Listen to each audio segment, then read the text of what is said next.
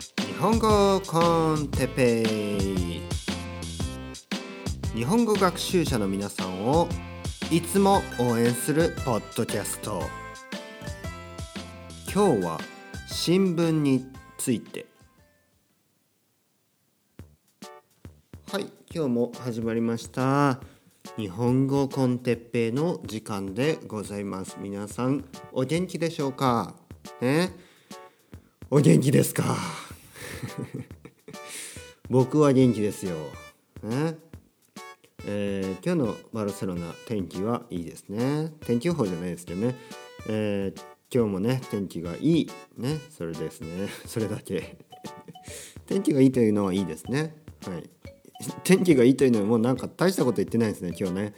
えー天気がいいというのは本当にいいことですね、えー、皆さんの住んでいる町住んでいる国住んでいる地方ねどうですか？天気いいですか、うん、もしくは雨ばっかり降ってますか、うん、でもまあそれはそれでね雨が降っててもね、あのー、僕は雨好きですから、ね、別にその、あのー、雨が雨ばっかり降ってる地域をねフォローしてるわけじゃないですけどあの僕雨好きですよ。雨が降るとねなんかこう心がこう現れるというね。心がきれいになるような気もするし。雨が降った後ですよ。雨が降った後ね。外に出るとこうまだね地面が濡れててなんかね空気がクリアになった気がするんですね。そしてまあ実際になってるでしょ空気がクリアになってね。でなんかねいい気持ちがしますよね。なんか。うん。雨がふ雨が好きですよ雨の雨が降っていて雨が降ってる時にね家でねゆっくり、えー、本を読んだりあ本でですけど本ね本という、まあ、本本って今たまたま言ったんでちょっと話してみると日本語学習者の皆さんにもおすすめするのはやっぱりねポッドキャストだったりオーディオブックだったり耳から入れるものを本当におすすめしますね。なぜかというとですねあの僕は英語と、まあ、スペイン語はねちょっとねまあポッドキャストは分かりやすいけどオーディオブックはスペイン語はちょっとまだ難しいかな。うんということで英語でねオーディオブックをずっと聞いているんですがあのオーディブルとかねそういうサービスを使ってもうねオーディオブック最高ですね。オーディオブック最高。ね、オーディオブックいいですね。いいよオーディオブック。ね。この文化ねオーディオブックの文化あのー、まあ昔からねあるとは思うんですけど、ね、特にアメリカではあのー、車で移動する人も多いしあとはんまあちょっと理由は分からないんですけどなぜかねオーディオブックの文化が根強いですよね。うん、で僕これすごいいいことだと思います。ね本当にいいこと。というのもですねあのナレーターたち素晴らしいですよ本当に。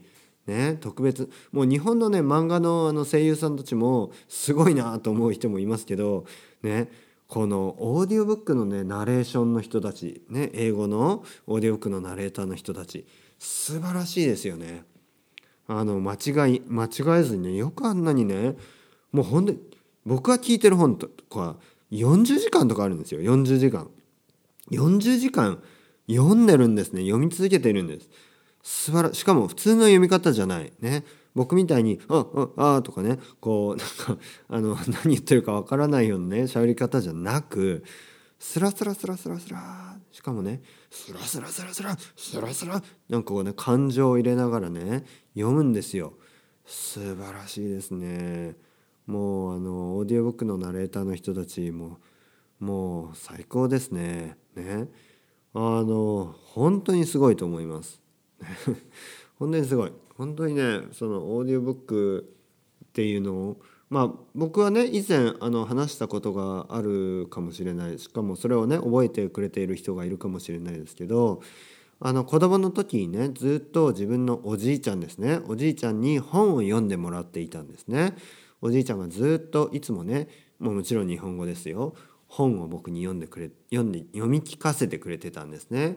えー、まあそのおかげであのそうですね、えー、まあ普通本読書というと、まあ、目を通してねするもんですけどあの耳から入れるとね耳からこう聞くとですねなんかこうイメージを想像しやすい。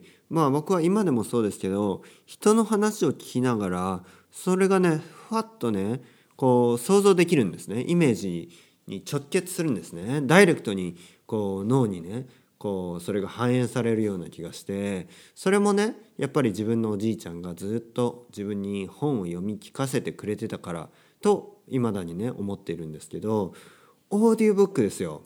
オーディオブック。オーディオブックを聞くことによってなんかねこううん本をね目で追うのとはまた違うこう感動を得ることができるんですね。感動だったりあとはスリルですね。わこれどうなんだ？怖い怖い。ね。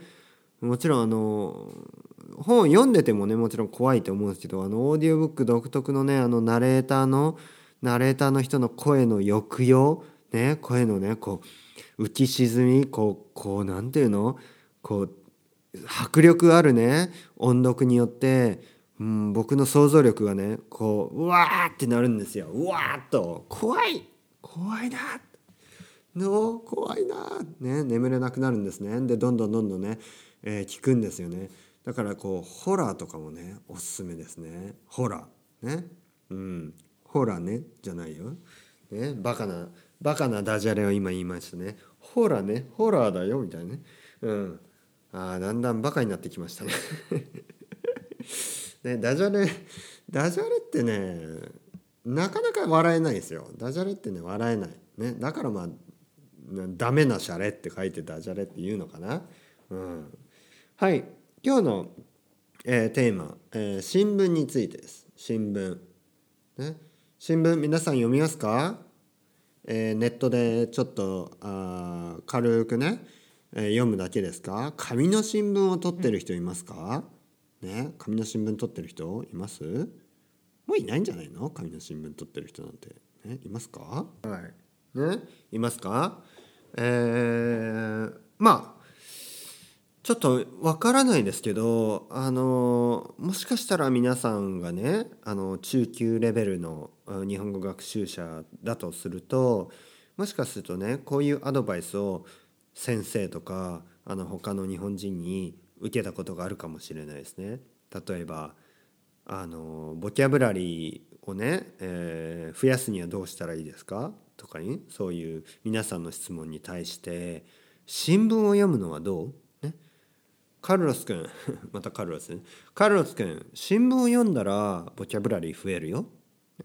うん、でねこういうことをあの僕らがねあの僕ら日本人が高校生の時とかによく言われるんですよ大人に。ね新聞を読むとあのボキャブラリーが増えるといい増えるからいいよと、ね、こういうことを常々ね言われるんです。で大学生になったらねあの大学生だったりあとは社会人ね働き始めたらあの日経新聞を取るといいよ、ね、日本経済新聞を取るといいよ、まあ、こういうことを言う大人がいるわけですよ。で僕はねそんなことは言わない。そんなことない。まあまあ新聞もね一つのチョイスとしてはあるかもしれない。それはでもね前提としてあなたがもし興味があればです。うん、で大人たちは言うんですね。いや興味あるとかないとかじゃなく新聞を読むのが一社会人のねもう当たり前のことだ。何を言ってるんだねお前は。ね僕はそう逆に言いたい。何を言ってるんだおじさん。ね。おばさん、ね、何を言ってるんですか？ねまあそれ年齢は関係ないですけど何を言ってんだ君たちはね？何を言ってるんだその大人たちは。新聞を読むということに何を期待しているんだ？ね新聞を読めばあ1立派な大人なのか？ね新聞を読めば立派な人間になれるのか？ねそんなことはありません。ね新聞は一つのコンテンツのその読むためのねまあえキュレーションツールっていうかね。一つのねそのまあ事象をねまあまあよくまあ基本的には今起こっていることをうまくまとめたまあただの情報ソースでしかないわけですね。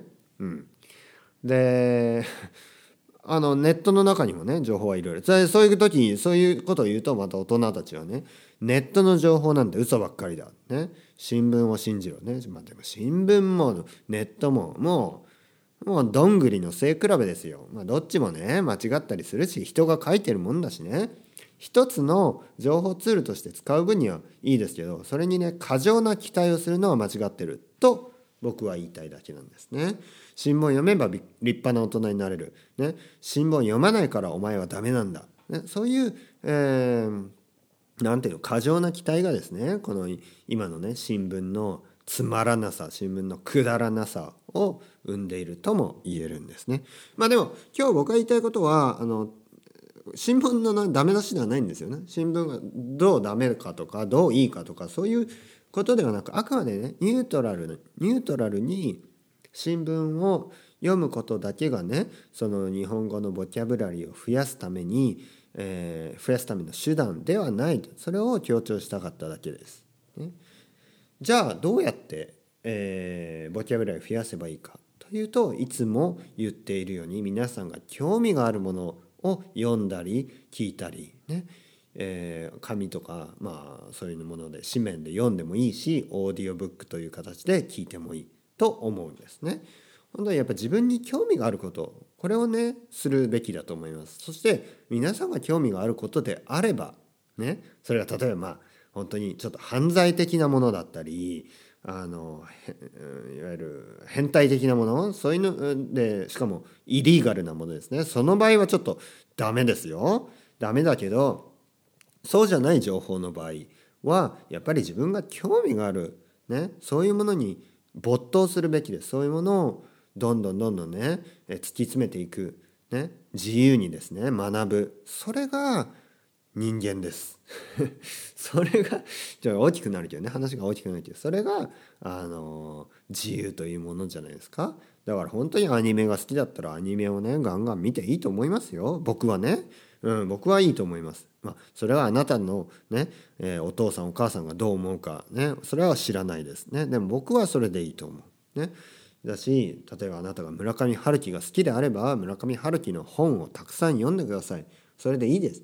ね。であの日本にはね村上春樹みたいな本を読むなんてバカだとかね例えばそういうことを言うやつがあ新聞を読めとか言うんですね。僕は逆にねね言いたいですねそういうあなたがバカであるとね新聞な一体ね何が良くて何が悪いか何があのレベルが高くて何がレベルが低いかとか言っている時点でレベルが低い。ね、なので、えー、自由です。本当に自由。だから新聞を読んでも逆にねでもね新聞を読んでもいい。新聞にもいいとこたくさんあるんで、ね、実際僕も新聞をたくさん読んできました。最近はですねまあスペインにいてスペインの新聞は読んでないですね、うん、これはね興味がないわけではないけどね。うん。まああのニュースはたまに見たりはするんですけどね。なんていうの？スペインのニュースとかでなんか同じことまあこれ日本のニュースも同じですけど同じことばっかりやってるような感じで特にですねこの今の、えー、カタルーニャの問題なんてもうなんかお腹いっぱいっていうかねもうピザいっぱい食べたのにまたピザ出てくるみたいなね。